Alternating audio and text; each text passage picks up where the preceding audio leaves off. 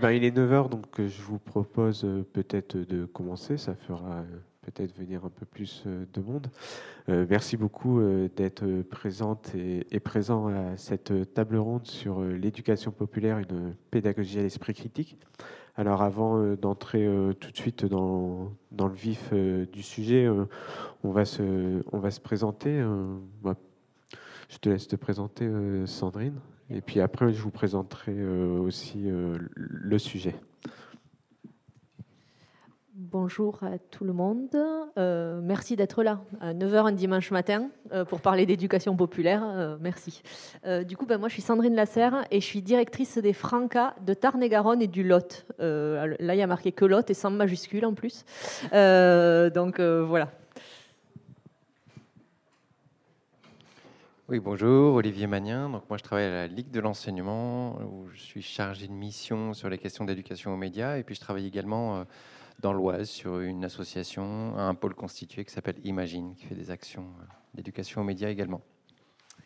Et bonjour tout le monde, moi je suis Joséphine Delpera, je suis déléguée générale d'une association qui s'appelle G d'encre, qui est peut-être un peu moins connue que les précédentes.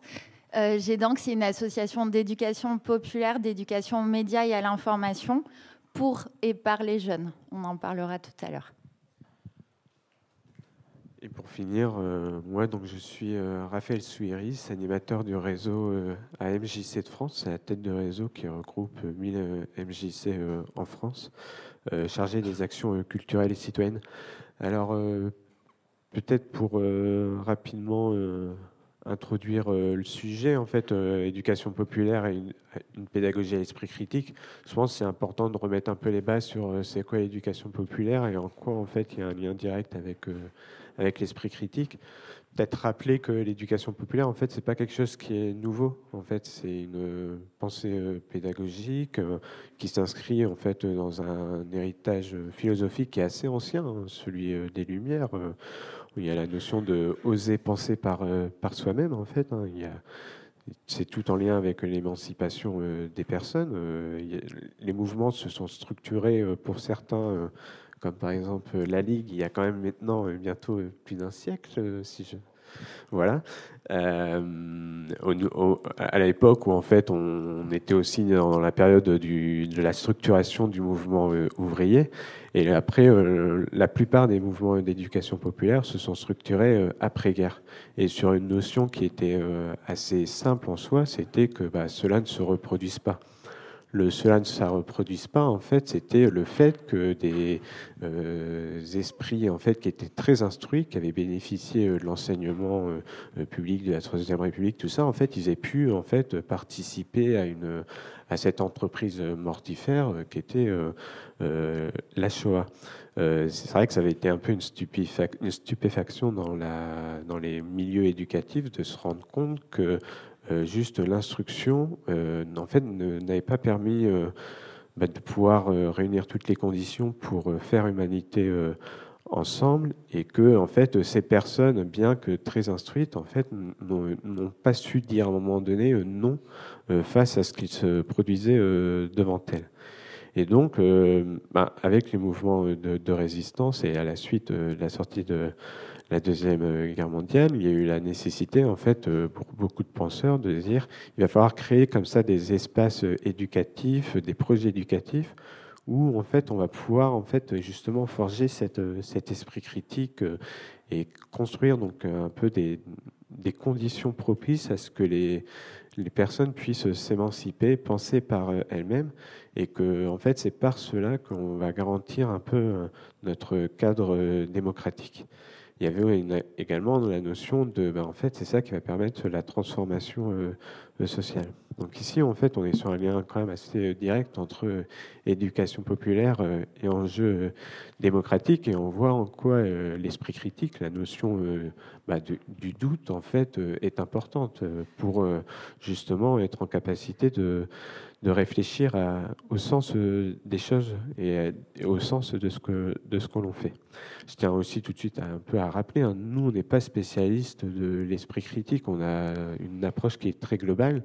Notre, nos capacités, en fait, c'est la mise en mouvement, c'est le fait d'ouvrir comme ça des possibilités, mais on n'a pas de vocation d'expertise. Par contre, en fait, on aura toujours l'importance de, le cas échéant, d'aller euh, chercher euh, les experts euh, ou les expertes des champs consacrés. Sur l'esprit critique, nécessairement, en fait, nous, il y a une approche qui, nous rassemble ici, c'est bah, l'éducation média à l'information. Nous en faisons tous les quatre et on, on, en fait en fait depuis très longtemps, soit par la fabrique euh, de journaux ou même juste l'apprentissage de l'information, parce qu'on voilà, on part de ce postulat que euh, savoir s'informer, c'est une des conditions qui va permettre la, discussion euh, démocratique. et, que ça va être un des préalables en fait. Donc nous, on, on, va faire ce travail-là d'éducation comme ça aux médias et l'information pour entrer un peu euh, dans le, vif du sujet, c'est euh, bah, concrètement en fait cette pédagogie, comment est-ce qu'elle s'articule et selon quelles approches en fait euh, elle se fait. Et on, on, va vous présenter un peu quatre approches qui nous semblent un peu primordiales en fait pour participer à cette à cette construction de l'esprit critique. On va commencer par une approche plutôt l'approche créative, une approche par le faire, la notion d'apprentissage au long cours et pour finir, en fait, on parlera de l'importance d'autonomiser les, acteurs euh, éducatifs. Et donc, pour euh, l'approche créative, bah, je vais laisser la parole à, Sandrine euh, Desfranca. Merci beaucoup. Donc, euh, avant de commencer peut-être l'approche créative, euh, je vais juste rappeler un peu ce que sont les Francas. Donc, les Francas, c'est une association d'éducation populaire complémentaire de l'école, reconnue d'utilité publique, qui a été créée en 1944. Donc, on est un tout petit peu moins vieux que la Ligue, mais en fait, on est quand même déjà ancré dans un euh, contexte éducatif assez reconnu. les Francas, c'est structuré comme une fédération. Donc, il y a une fédération nationale qui est divisée en association départementale, donc euh, avec aussi des projets qui sont euh, euh, ben, mis en place à, l'échelle vraiment très locale, dans un réseau d'adhérents collectifs rattachés aux associations. Et on a aussi un niveau d'union régionale qui est en charge, lui, de la formation. quel est l'objet des Francas euh, ben, un peu comme mes collègues euh, ici présents aujourd'hui, l'idée c'est euh, de permettre l'émancipation sociale avec, nous, la spécificité de travailler autour de développement d'actions éducatives locales, notamment dans les centres aérés, etc pour permettre l'accès à tous les enfants et les jeunes à des loisirs éducatifs de qualité comment dire, euh, par rapport au sujet qui nous intéresse aujourd'hui, euh, l'idée euh, de le rapprocher des Francas, pourquoi les Francas s'intéressent aujourd'hui à l'éducation aux médias et à l'information? Ben, En fait, c'est exactement dans le même objectif que dans le projet général autour de la question de l'émancipation. On a plusieurs dispositifs concrets qu'on a rassemblé dans euh, ce qu'on a appelé l'approche créative. Pourquoi l'approche créative? Parce que l'idée, c'est de permettre aux enfants, aux adolescents, euh, qui ne sont pas des experts, qui ne sont pas des scientifiques, euh, qui n'ont pas théorisé la question de l'esprit critique, de l'information, du média, etc., mais qui sont confrontés à ces outils-là dans leur vie de tous les jours avec une immédiateté assez impressionnante euh, de nos jours, de pouvoir en fait se repérer et de pouvoir s'intéresser et faire des activités et faire des projets autour de ces questions-là. Donc, euh, quel genre euh, de projet, très concrètement? Souvent, quand on intervient, on a plusieurs, euh, disons, niveaux d'intervention euh, qui se rapprochent aussi de la structuration dont je vous ai parlé tout à l'heure. On a de la formation qui est portée par les unions régionales. Donc là, je vais vous présenter une action de formation euh, qui permet ensuite d'intervenir auprès des enfants et des jeunes au niveau très local. Donc la première approche donc que je voudrais vous présenter aujourd'hui, elle s'appelle Infox. Infox, c'est quoi? C'est une formation à destination des animateurs, animatrices périscolaires, extrascolaires, jeunesse, pour permettre ensuite d'animer auprès des ados des temps de débat et de travail autour de la vérification des informations, notamment en lien avec l'astronomie. Alors pourquoi l'astronomie spécifiquement? Parce qu'on a un partenariat avec euh, l'Agence nationale d'astronomie l'Agence française d'astronomie, qui en fait euh, fait qu'on distribue aux enfants et aux jeunes l'agrément Petit Ours. Je ne sais pas si vous connaissez. En fait, c'est pour se repérer, etc., sur euh, les éléments d'astronomie. Et là, on a mis en place une formation pour travailler autour de l'esprit critique euh, en lien avec ça. En gros, à quoi ça sert? Ça sert à travailler à la différenciation entre opinion et information entre euh, qui donne les sources, quels sont les auteurs des informations et du coup est-ce fiable, euh, et de décrypter aussi euh, comment marchent les réseaux sociaux, quels sont les processus d'influence, etc. Donc l'idée c'est de former les animateurs et animatrices à ces questions-là, pour ensuite faire en sorte que eux, ils soient en mesure d'aller travailler avec les ados ces questions-là. Le support de l'astronomie, j'ai envie de dire, c'est un support euh, choisi comme un autre, mais c'est plutôt un prétexte euh, qui parle un peu euh, concrètement, c'est-à-dire, j'en sais rien. J'ai entendu hier soir que Tonton à table disait que les Martiens débarquaient sur Terre, et qu'ils étaient déjà présents, etc. comment nous, avec l'agrément Petit Ours, on va travailler à mettre en connaissance et en information les enfants, de façon ensuite à pouvoir aller travailler les informations que, ou en tout cas les opinions que eux nous ramènent et pouvoir les vérifier. Donc ça, c'est la formation Infox. Ensuite, euh, on a un deuxième dispositif qui s'appelle le dispositif graines de philo. Vous allez me dire, là encore, euh, qu'est-ce qu'elle me raconte de philosophie alors qu'on est en train de parler euh, d'éducation à l'esprit critique? Ben, En fait, quand on demande aux enfants de débattre et de euh, collectivement créer finalement un, un, avis sur un concept tel que la connaissance, la vérité, le fait de s'informer, et de le passer au filtre de l'échange sur les arguments plus qu'au filtre euh, de directement, ben, j'ai vu cette information, ben, c'est aussi élever le débat, leur permettre de réfléchir ensemble, d'écouter les opinions des autres, et puis finalement d'arriver à un consensus, ou pas d'ailleurs, mais en tout cas de comprendre et de voir qu'en fonction des personnes qui s'expriment et que j'écoute, ben, j'ai la possibilité de euh, finalement euh, vérifier une information, la confronter à un autre point de vue garder ma propre opinion, en construire une autre, la faire évoluer.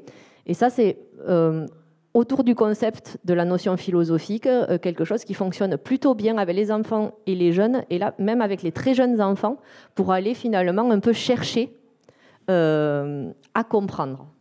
Et c'est à ça qui, qui sert ce dispositif. Un troisième dispositif rapidement qui s'appelle le cyber-rallye scientifique. Alors, pas parce qu'on fait euh, des multiplications en ligne, euh, plutôt parce que fait c'est un grand jeu sur le, c'est un grand jeu du coup sur Internet qui met en place la démarche scientifique de recherche, de vérification d'informations, de création d'un contenu, etc. Donc le cyber rallye, c'est quoi? C'est un grand jeu euh, pour lequel euh, plusieurs groupes d'enfants de toute la France euh, et même à l'international peuvent participer. c'est un grand jeu sur lequel bah, je suis un centre de loisirs ou une école de Toulouse. Je repère quelque chose que j'ai envie de partager avec d'autres sur mon patrimoine local. Exemple, je suis à Toulouse et je vais créer une énigme sur Claude Nougarou. Donc je vais créer une énigme que je vais poster sur Internet, sur la plateforme du Cyber Rally. Des enfants euh, du Tarn-et-Garonne, du Lot, de Paris, de Guadeloupe, etc., vont pouvoir voir mon énigme et essayer de résoudre mon énigme en allant chercher sur Internet les informations qui leur permettront de euh, essayer de résoudre mon énigme. Comment savoir si oui ou non ils ont résolu mon énigme? Alors ils peuvent aller voir la solution sur la plateforme, mais c'est beaucoup moins rigolo que euh, s'ils se connectent finalement avec les enfants qui ont créé l'énigme, qui ensuite, du coup, les auteurs de l'énigme, qui eux vont pouvoir en fait euh, venir vérifier et dire ben, comment euh, ils ont pensé l'énigme, pourquoi dans ce sens, et est-ce que les informations que les autres ont trouvées sur Internet sont suffisamment justes pour leur avoir permis de résoudre euh, leur énigme. Les autres enfants font pareil, et c'est un échange comme ça à l'échelle euh, d'Internet auquel tout le monde peut se connecter. Hein.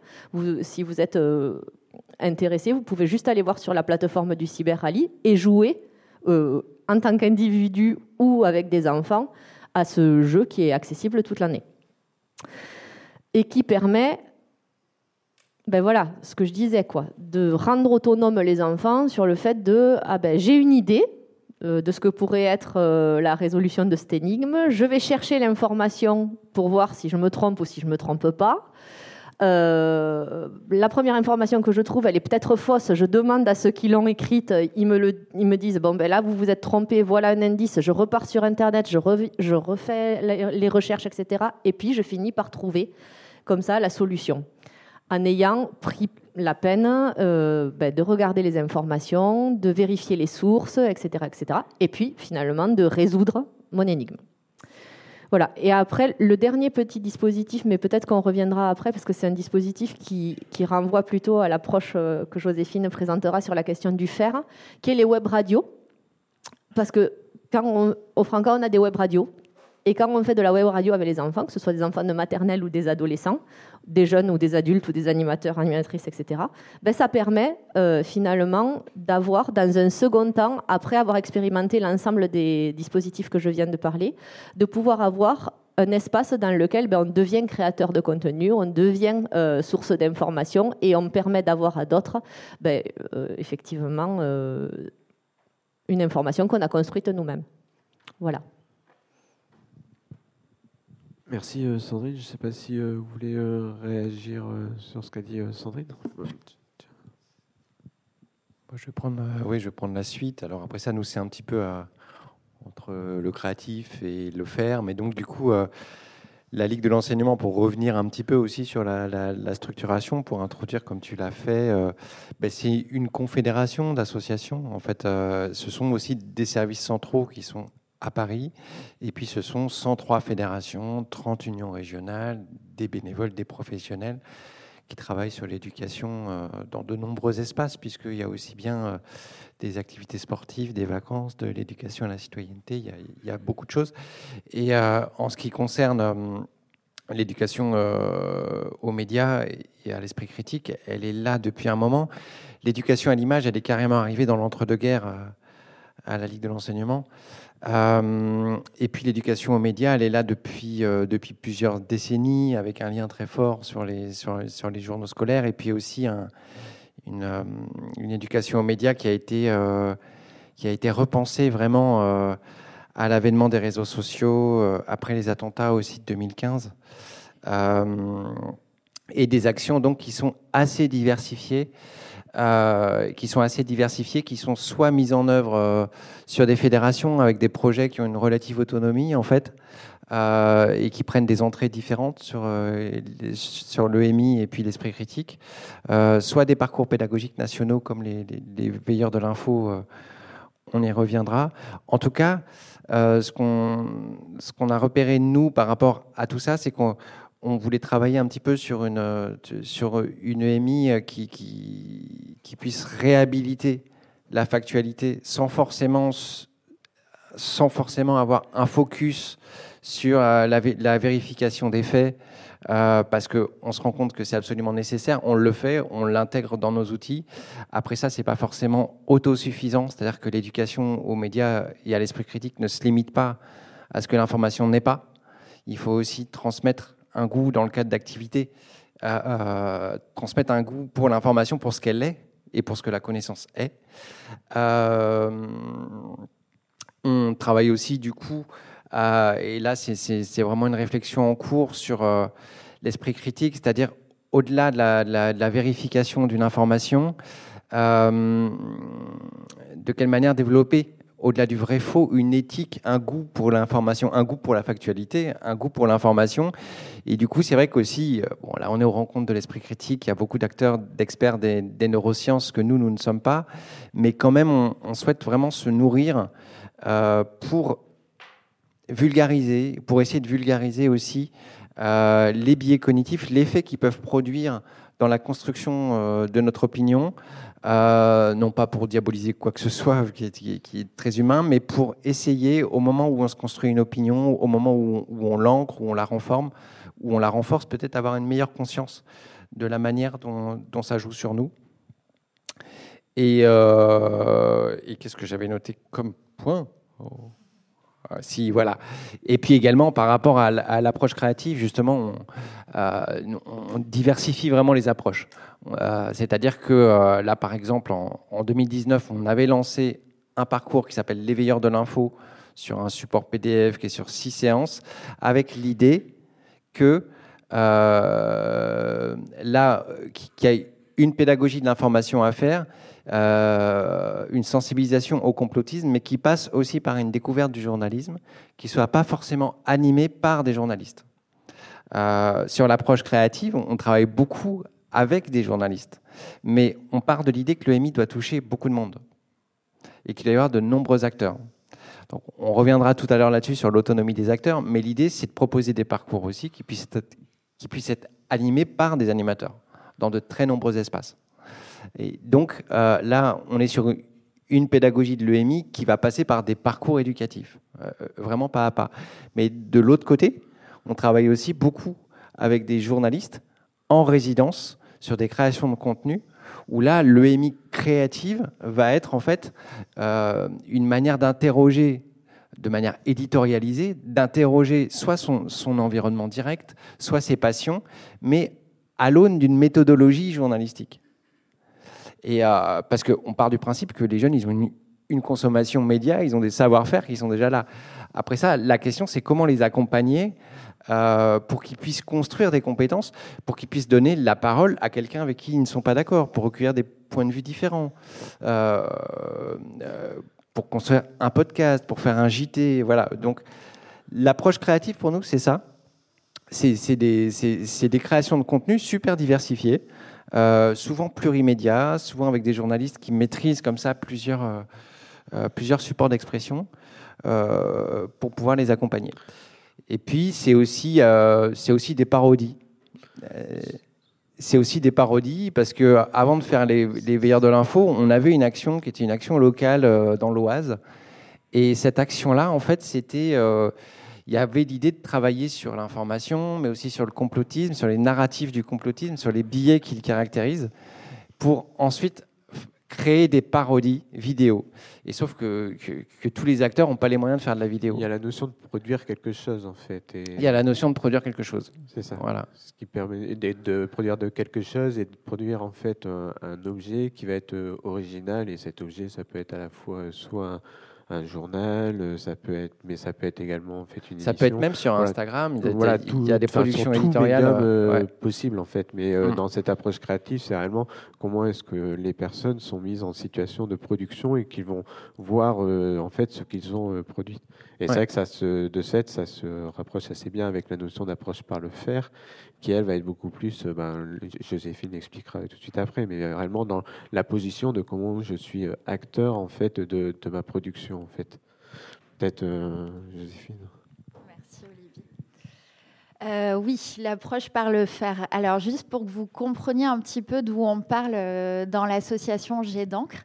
L'association G d'encre, c'est le bébé de cette table ronde. On a bientôt 20 ans, mais en réalité, on est de l'histoire des médias jeunes les médias jeunes, donc en milieu scolaire, initialement au lycée, puis au collège, euh, dans le milieu étudiant, et hors les murs euh, de l'école. Ça, c'est important. Euh, les premiers médias scolaires qu'on retrouve dans l'histoire, qu'on a pu archiver, ils remontent à il y a deux siècles. Et c'était des médias plutôt lycéens, carrément interdits, ça c'est certain, euh, qui avait une approche très contestataire. C'était euh, des médias politiques où on remettait en cause quand même euh, l'ordre établi, qu'il soit politique, qu'il soit au sein de l'établissement aussi. Il y avait de la parodie, il y avait de la satire. C'était des médias très très libres qui ont été interdits dans les centres scolaires jusqu'à à peu près les années 70. Donc ça a duré longtemps avant que ce soit autorisé. ces médias-là, nous, aujourd'hui, on en identifie à peu près 1000 en France. Donc c'est quand même un réseau assez riche. Et euh, nous, notre rôle, c'est d'animer euh, ce réseau de journalistes jeunes et non pas de jeunes journalistes, parce qu'on reconnaît vraiment les médias jeunes comme une catégorie médiatique à part entière. Depuis 1991, ils ont euh, leur propre charte de déontologie. du journalisme jeune, par exemple. c'est un journaliste qui n'a pas vocation à fabriquer des journalistes professionnels par la suite. La plupart des gens qui passent par notre réseau, ils s'émancipent, comme euh, tu le disais tout à l'heure, ils apprennent des compétences euh, de fabrication de l'information, euh, que ce soit des compétences techniques de web radio, de web TV, de savoir construire un podcast, de savoir financer un journal aussi. on dirait pas comme ça, mais évidemment, quand on a une quinzaine d'années et qu'on veut faire publier son journal et que son chef d'établissement, si on est en milieu scolaire, n'est pas d'accord, euh, ça soulève aussi euh, des initiatives importantes associatives de structuration euh, dès le plus jeune âge, en fait. Et tout ça pour dire que nous, là-dedans, ce qu'on essaie de faire, c'est de construire une pédagogie par et pour les jeunes. Moi, je suis la plus vieille de la bande, je suis déléguée générale, j'ai le droit de dépasser l'âge limite. Mais en fait, notre réseau de journalistes jeunes, il va de 11 à 28 ans. On est vraiment euh, sur, sur euh, le début du collège euh, jusqu'à la fin des études, parce qu'on a un peu, avant c'était 25 ans, on a un peu débordé jusqu'à 28. et on a aussi un conseil d'administration dont la limite d'âge est clairement fixée à 25 ans.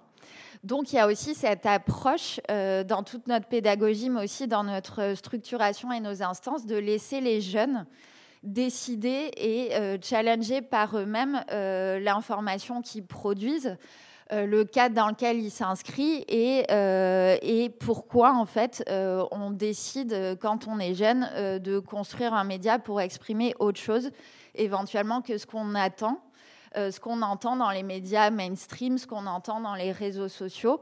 c'est un journaliste qui a vocation à informer, mais pas que. Euh, de tout temps. En fait, ça fait deux siècles qu'on y parle de sexualité de manière euh, évolutive, forcément avec le temps.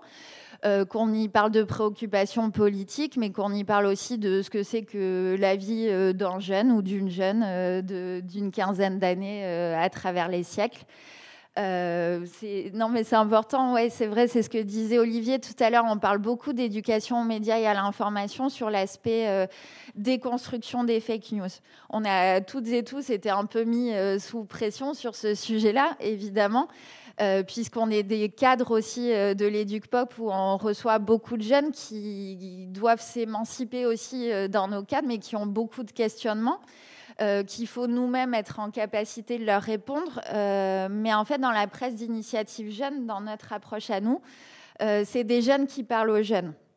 Et donc, on n'a pas du tout de notion de pédagogie descendante. On est vraiment sur des jeunes d'une vingtaine d'années qui vont aller partager leur savoir-faire, leurs compétences et se structurer entre eux, de pair à pair. Voilà pour, pour notre petite spécificité. le faire, c'est évidemment la production de médias, mais ça, Sandrine en a parlé, Olivier aussi, dans l'éducation nationale aujourd'hui. on a eu un certain nombre d'annonces sur ce que devaient être les médias scolaires aujourd'hui. On a notamment eu une annonce de collège, une radio. Donc, euh, il y a aussi euh, des objectifs comme ça euh, assez chiffrés qu'il s'agit d'accompagner, sur lesquels nous, on est sollicité comme plusieurs des réseaux. accompagner ce type de développement, nous, on peut le faire côté éducation populaire parce qu'on se déplace avec notre matériel, mais on a aussi cet enjeu en tant qu'assaut complémentaire de l'enseignement public euh, d'accompagner l'éducation nationale, donc les accompagnateurs et accompagnatrices du quotidien euh, de la jeunesse, mais ça on y reviendra euh, tout à l'heure sur l'autonomisation des acteurs. Mais voilà, moi je voulais vraiment avoir un mot aujourd'hui sur la presse d'initiative jeune et le fait de ne pas subir l'information, d'être capable de la fabriquer soi-même et euh, vraiment de s'émanciper euh, de, cette parole de l'ordre établi euh, qu'ils veulent pouvoir contester aujourd'hui. Et je finirai du coup avec un exemple assez concret d'une journaliste professionnelle qui regarde nos médias jeunes aujourd'hui. tous les étés, on a un challenge qui dure deux jours. Ça s'appelle le Festival Expresso. Euh, ça se tient dans un gymnase euh, du 20e arrondissement à Paris. On fait venir euh, une vingtaine de rédactions jeunes de toute la France et de tous âges. Et on va leur proposer de traiter 10 thèmes d'actualité sur 15 heures. Donc nuit comprise, il y a beaucoup de café, c'est pour ça que l'événement s'appelle Expresso. Et, et dans ce cadre-là, en fait, ils doivent produire un journal complètement, quelle que soit la forme, qui rentre le dimanche au matin. Et euh, le jury est composé euh, de journalistes professionnels, pour le coup, euh, qui vont venir donner des prix. C'est assez bienveillant. Mais cette année, on avait une journaliste de l'AFP qui était là. Et juste pour vous dire, pour finir sur ces mots, la journaliste de l'AFP, quand elle a remis les prix, elle nous expliquait qu'en fait, ça lui avait fait un bien fou euh, au moral euh, de lire les productions des jeunes, parce qu'elle disait euh, que ça faisait des années à l'AFP comme ailleurs, dans son contexte de journaliste pro à elle, qu'elle avait plus vu des personnes produire des articles qui venaient vraiment challenger et remettre en question en fait ce qu'ils avaient entendu. Il n'y avait pas de redite, il y avait de l'engagement. et elle a souligné et elle a dit qu'elle espérait que ce journaliste jeune puisse infuser un moment euh, d'un journaliste professionnel, ce qui était plutôt encourageant. Merci euh, Joséphine. Donc sur, euh, c'est vrai qu'on a vu l'approche créative. Donc comment est-ce qu'on va on va créer un, contenu de production? L'approche par le faire beaucoup plus liée à comment est-ce qu'on met les personnes en situation justement de permettre cette, euh, cette production. Euh, maintenant, on va plutôt aborder la, notion d'apprentissage euh, au long cours et, pour ça, en fait, je vais prendre l'exemple de ce que nous, nous pouvons faire dans, dans les MJC. Alors, pareil, comme chacun a présenté rapidement sa structure, je vais donner deux, trois éléments sur aujourd'hui. Ben, en fait, c'est quoi les MJC hein, Sûrement, certaines personnes les ont fréquentés ici pendant leur jeunesse. Aujourd'hui, c'est environ 1000 euh, structures euh, locales euh, qui existent sur l'ensemble du territoire métropolitain. C'est 4 millions de personnes hein, qui bénéficient à peu près chaque année des activités qui sont proposées dans, les maisons. et on a aujourd'hui coutume un peu de synthétiser de présenter ce qu'est une MJC en 2023 selon cinq espaces. Et d'ailleurs, ça va rejoindre un peu ce qui a été dit euh, euh, tout à l'heure, euh, il y a d'abord en fait c'est un espace de pratique où on va pouvoir voilà faire des choses, notamment en fait le plus connu ça va être des, des pratiques artistiques. ensuite ça va être un espace d'expression de comment est-ce que ben, soit par ces pratiques artistiques, mais aussi juste par le dire, juste par la, la discussion, en fait, comment est-ce que je vais pouvoir être dans cet espace d'expression. Il y a la notion d'espace ensuite de découverte, hein, de je rentre dans une maison euh, et je ne sais pas forcément euh, ce que je vais y voir et je vais découvrir comme ça une nouvelle façon de faire des choses, peut-être un nouveau regard euh, sur le monde, je vais découvrir des personnes. Donc réellement, comment est-ce que je m'ouvre comme ça à cette alternité et ensuite, il y a cet espace de, de création qui est réellement bah, comment est-ce que voilà, on, va pouvoir créer des choses, des, contenus, euh, des œuvres euh, ou, euh, ou, toute possibilité. mais par contre, la notion de co nous importe énormément. C'est la notion de comment est-ce que je le fais en fait en collectif. Comment est-ce qu'à chaque fois je suis mis dans une situation pédagogique qui inclut un, collectif Et pour finir, en fait, euh, une fois qu'on a fait ces quatre espaces-là, on considère voilà, que c'est un espace d'accueil euh, inconditionnel. Euh, et donc, c'est-à-dire que ouvert à toutes et tous, et que réellement on, va prendre les personnes telles qu'elles le sont, mais il va y avoir l'importance de ne pas les laisser là où elles sont. Par contre, il va falloir, notre but, c'est comment est-ce qu'on va pouvoir mettre aussi un, déplacement euh, chez, ces personnes. C'est la notion un peu de, transformation euh, que l'on pourrait euh, évoquer. Et pour finir, voilà, donc tout cela fait un lieu d'apprentissage en fait de la citoyenneté.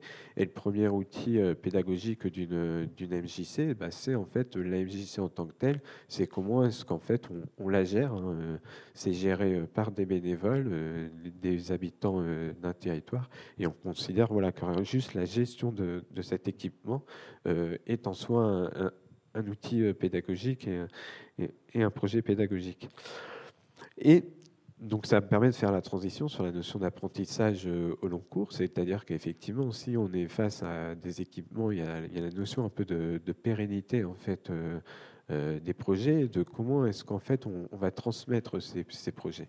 Et là-dessus, on peut le, voir sous, deux angles en fait l'apprentissage au long cours. Il y a la notion en fait d'éducation populaire tout au long de la vie, c'est-à-dire qu'on a beau s'appeler MJC avec le J de, de jeunes, euh, en réalité, voilà, on va avoir énormément d'importance à la notion euh, d'intergénérationnalité et où en fait on va apprendre euh, des pères et on va apprendre voilà de, toutes les personnes qui composent de la société de comment est-ce qu'on va transmettre en fait des, connaissances, des compétences entre les, générations. Et que cela nécessite effectivement en fait pour se faire d'être sur des projets en fait qui ont vocation à durer euh, dans le temps. Euh, et, c'est pour ça qu'on revendique réellement ce droit à l'éducation populaire euh, pour toutes et tous, tout au long de la vie. Et ensuite, il y a la notion effectivement de bah, comment est-ce que ces, projets vont s'inscrire dans le temps et donc comment est-ce que l'on va permettre en fait la répétition, la redite, refaire régulièrement des, choses similaires pour en fait effectivement que de plus plus en plus les choses deviennent euh, euh, automatiques. Euh, cette, cette transmission, en fait, voilà, clairement, elle s'oppose un peu à des projets qui peuvent être juste, et eh ben voilà, j'ai fait une heure d'activité, une heure d'éducation aux médias et l'information. Non, en fait, nous, on va favoriser toujours en fait des modules beaucoup plus longs.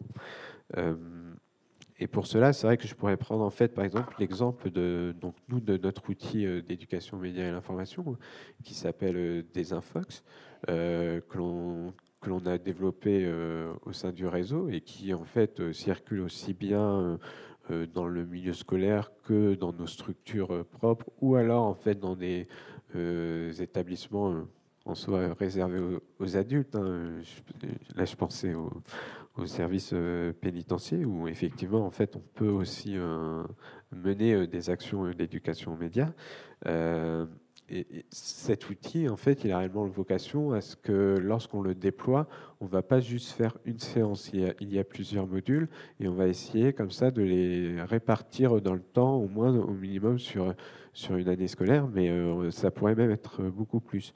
et lorsque, par exemple, dernièrement, il y a eu quelque chose qui s'est fait avec euh, un lycée euh, pas très loin euh, d'ici, dans l'Hérault à Montagnac, c'était bien évidemment voilà plusieurs séances avec un travail en amont avec l'équipe pédagogique du collège en avant pour réellement que les, jeunes déjà arrivent en fait à aux ateliers avec déjà un peu une première connaissance du sujet et qu'ils puissent ensuite le retravailler de euh, chez eux en fait.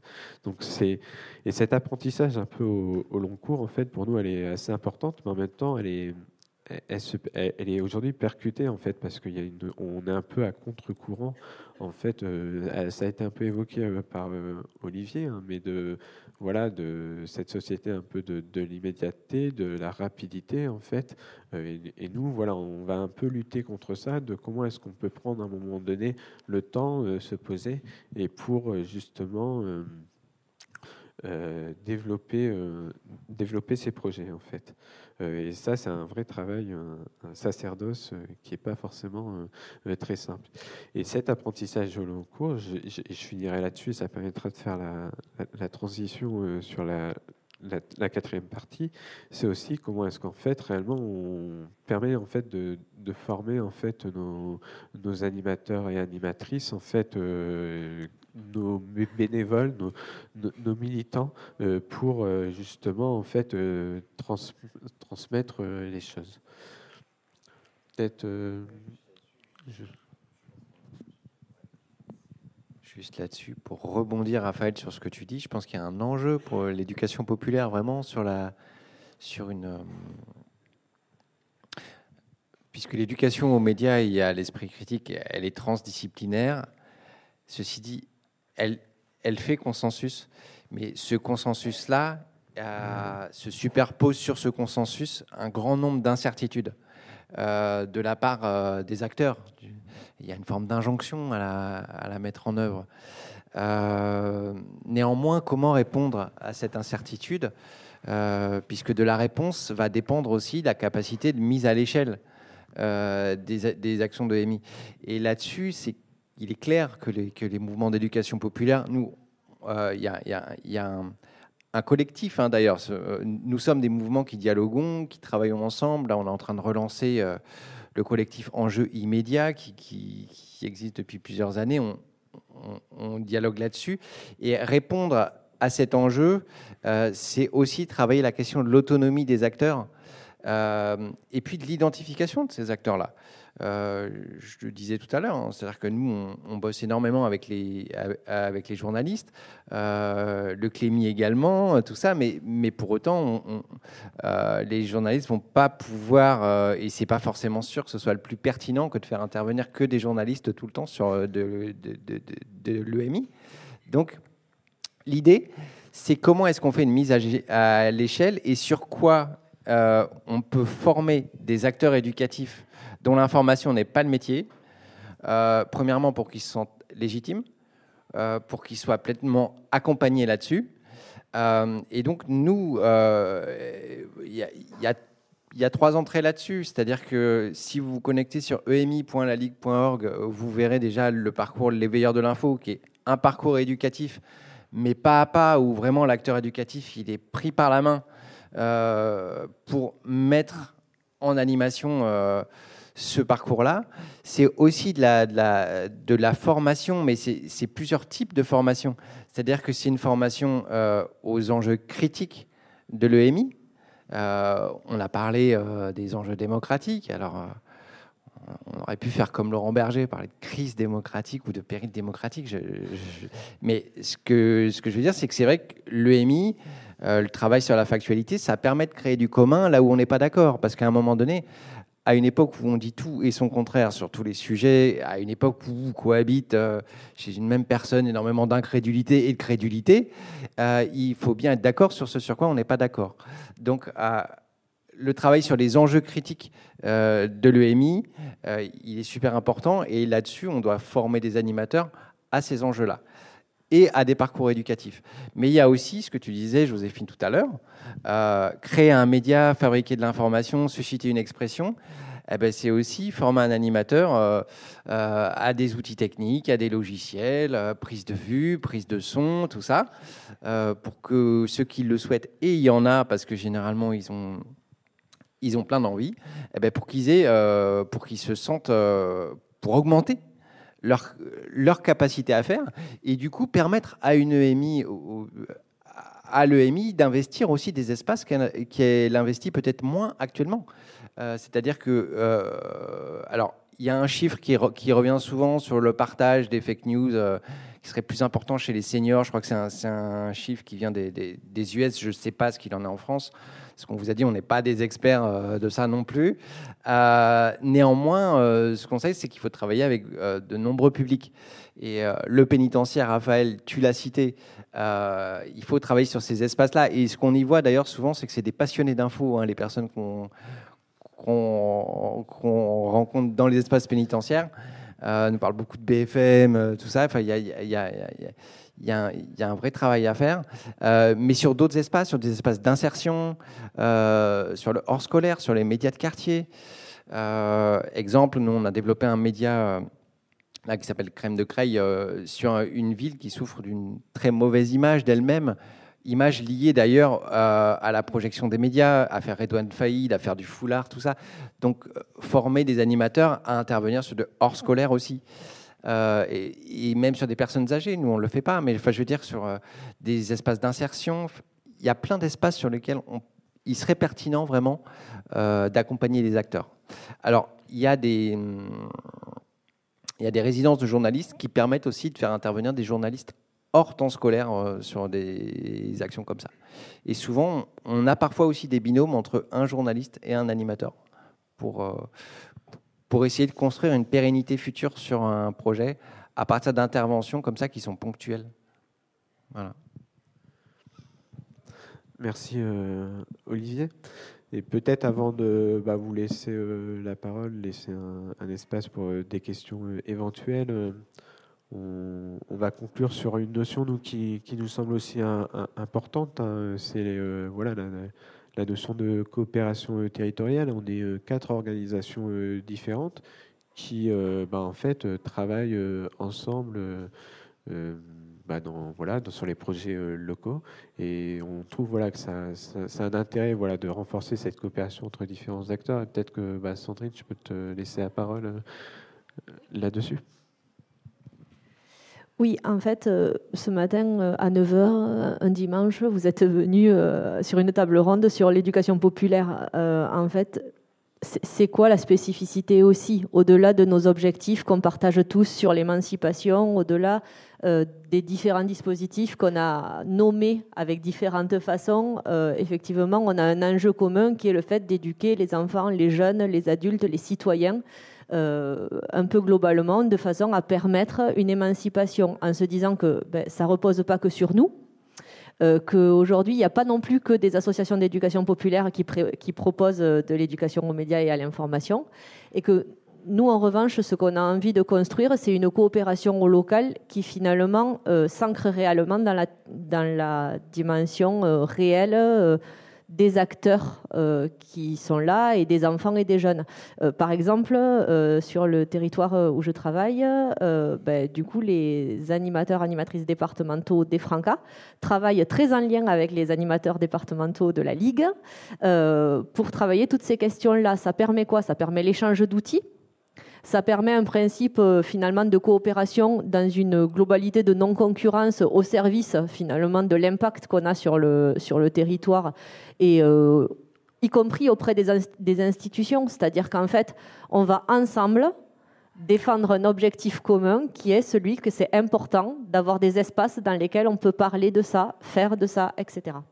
Euh, et, et, ça, je pense que c'est assez important si on veut aussi identifier que puisque c'est un enjeu essentiel, alors il faut aussi le travailler au-delà de la formation individuelle et continue tout au long de la vie sur des dynamiques de réseau qui permettent finalement ben, de s'associer à d'autres, que ce soit des journalistes, mais aussi euh, ben, plein d'autres professionnels qui euh, finalement euh, augmentent l'impact qu'on a au local, au-delà des interventions ou des cycles d'intervention qu'on peut proposer les uns et les autres.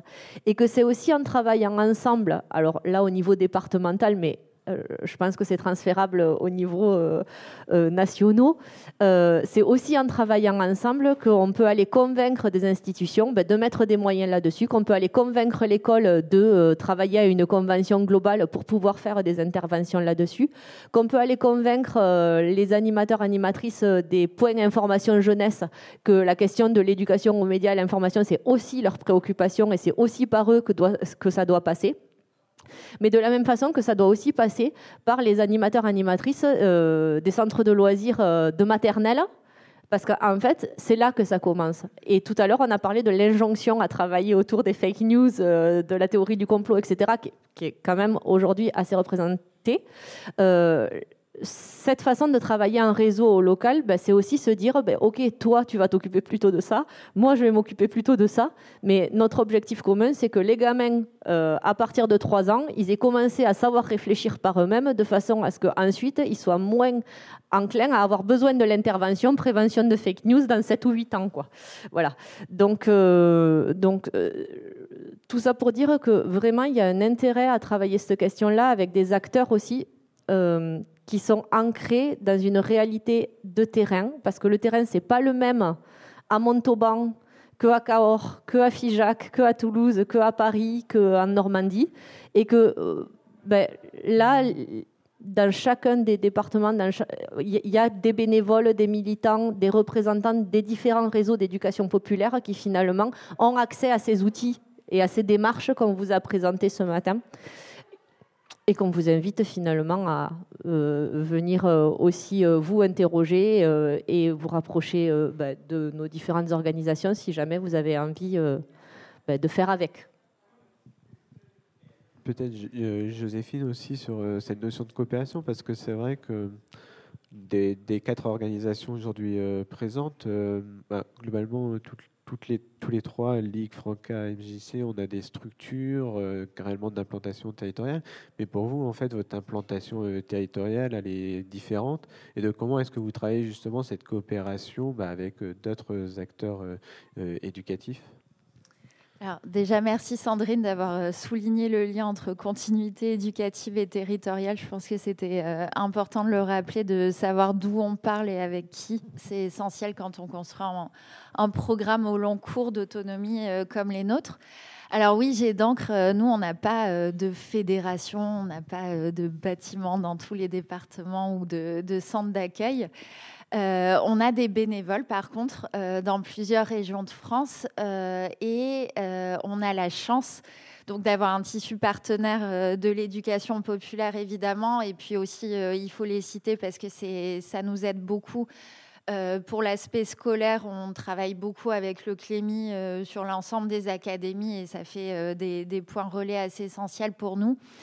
Euh, donc la chance euh, d'être partenaire de la Ligue, des Francas, euh, de MJC et puis Radio Campus, on peut les citer aussi, même s'ils ne sont pas là ce matin c'est de pouvoir développer des actions au-dessus de nos moyens structurels et financiers, puisqu'il faut être honnête.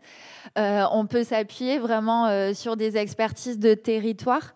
Euh, arriver et ne pas dupliquer bêtement, mais vraiment être dans la co-construction, euh, l'intelligence collective avec euh, les autres acteurs et actrices de l'éducation populaire, c'est essentiel pour nous. C'est un apprentissage aussi. vous voyez, on avait, moi je vous parlais de l'approche par et pour les jeunes. Et on avait aussi euh, l'approche animateur-animatrice. Les deux euh, se répondent, se développent en écho. Nous, ça nous a permis aussi euh, de faire évoluer notre approche pédagogique justement en se tournant plus en misant plus sur les animateurs et animatrices qu'auparavant, en acceptant justement que certes les jeunes sont autonomes et ont besoin de s'émanciper, mais qu'évidemment, il y a aussi des personnes qui les accompagnent sur le long cours et c'est avec eux euh, qu'on doit construire et co-construire. Euh, et, là-dessus, pour finir sur cette note un peu pédagogique, parce qu'Olivier euh, le disait tout à l'heure, accompagner l'esprit critique des jeunes. Donc il y a par la pratique, par le faire, il y a développer des médias, s'équiper en termes d'outils, mais il y a aussi une approche un peu plus philosophique qui est celle d'accepter d'être un peu challengé, d'être dérangé. Euh, parce que peuvent écrire les jeunes par, euh, une pensée différente de la leur, euh, qu'on vienne un peu ruer dans les brancards. Et la chance qu'on a avec les acteurs et actrices de l'éduc pop, c'est qu'on sait que c'est une approche qui est inhérente en fait à nos pratiques et c'est sécurisant aussi pour les jeunes, en tout cas notre réseau. c'est un réel apport de leur permettre d'évoluer aussi dans ce cadre-là de l'éduc pop. Merci. Euh, moi, je vois, euh, je commence à voir l'heure tourner. Alors peut-être qu'on peut vous laisser euh, la parole, savoir s'il y a des questions. je vois déjà des mains qui se lèvent. Je vais faire la transmission des micros.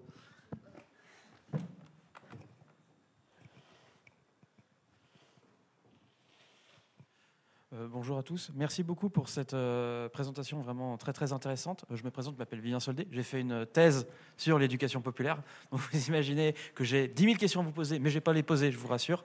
Je vais pas toutes les poser. Donc peut-être qu'on pourra discuter à, la suite, notamment par exemple sur les notions de transformation sociale. je pense aussi de critique de l'enseignement, des médias et l'information, parce que je pense qu'il y a énormément de critiques à faire à, à cette éducation-là, notamment comment les mener. Vous avez beaucoup parlé de faire intervenir des journalistes, mais par contre, on n'a pas entendu parler d'Acrimed ou euh, d'Arrêt sur Image, qui sont là, pour le coup, véritablement des structures qui viennent pour critiquer justement la construction médiatique et justement de sortir un peu d'une EMI qui peut être euh, peut-être des fois un peu trop euh, favorable aux grands médias et qui ne les, qui ne les critique pas assez. Et, donc voilà. Mais là, sur coup, ma vraie question, elle porte sur coup sur peut-être un un angle mort de l'éducation populaire sur la question de l'esprit critique. Moi, je fais partie des milieux euh, sceptiques, enfin, je me considère sceptique, euh, militant de l'esprit critique. Donc, je suis plutôt dans les milieux, euh, voilà, autour d'associations. On est un milieu d'associations un peu diverses où on travaille vraiment sur les questions, par exemple, de, biais, d'esprit critique, d'épistémologie, etc. Et en fait, nous aussi, on a envie de s'ancrer dans, dans des questions d'éducation populaire. Sauf que nous, contrairement à vous, on a beaucoup plus de difficultés à avoir une implantation territoriale parce qu'on est très éclaté sur le territoire et que c'est très très difficile. Donc vous avez des avantages que nous on n'a pas et puis inversement. Et donc surtout ma vraie question c'est euh, et notamment Monsieur euh, euh l'a souligné, c'est-à-dire comment faire évoluer finalement parce que là on a beaucoup parlé de l'éducation média, mais l'éducation esprit critique c'est beaucoup plus large que ça en fait et on n'a pas du tout ici parlé de d'éducation à la science à l'épistémologie, à la manière dont on construit la connaissance. Parce que, je le, rappelle, notamment, on l'a vu avec la crise du Covid, que la culture scientifique des journalistes est catastrophique. Euh, il y a énormément de choses à faire. Ça évolue depuis justement la crise du Covid, où ils se sont rendus compte que le traitement journalistique euh, des études scientifiques était véritablement pas euh, au niveau. Et donc, je voulais savoir, voilà, au niveau des, associations euh, d'éducation populaire, comment est-ce que vous, voyez un petit peu l'évolution sur ces questions-là? Comment est-ce que, voilà, on se rapproche un peu d'une éducation euh, populaire à la science et à l'épistémologie? Voilà. Eh ben, je te laisse, Sandrine, répondre. Oui. En fait, euh, ben, je peux euh, être euh, d'accord avec les, constats que tu poses. En fait, il fallait bien, en 50 minutes, prendre un angle. Voilà, je crois que c'est un peu ça qui, pourrait être dit là. Parce que quand on a parlé euh, de ces questions-là, en effet, euh, j'ai parlé tout à l'heure de l'astronomie, euh, j'aurais pu parler aussi des activités scientifiques et techniques qui en fait sont un vrai support effectivement à la fois de pédagogie et d'éducation dans les différents milieux, que ce soit en scolaire mais aussi en péri-extrascolaire et complètement dans la rue aussi sur des loisirs nomades, sur des choses en bas d'immeubles, etc., qui permettent effectivement de travailler à une démarche et à des apports. Euh, après, je, rejoins aussi la, question de comment on fait avec d'autres et comment on sort euh, de nos réseaux habituels.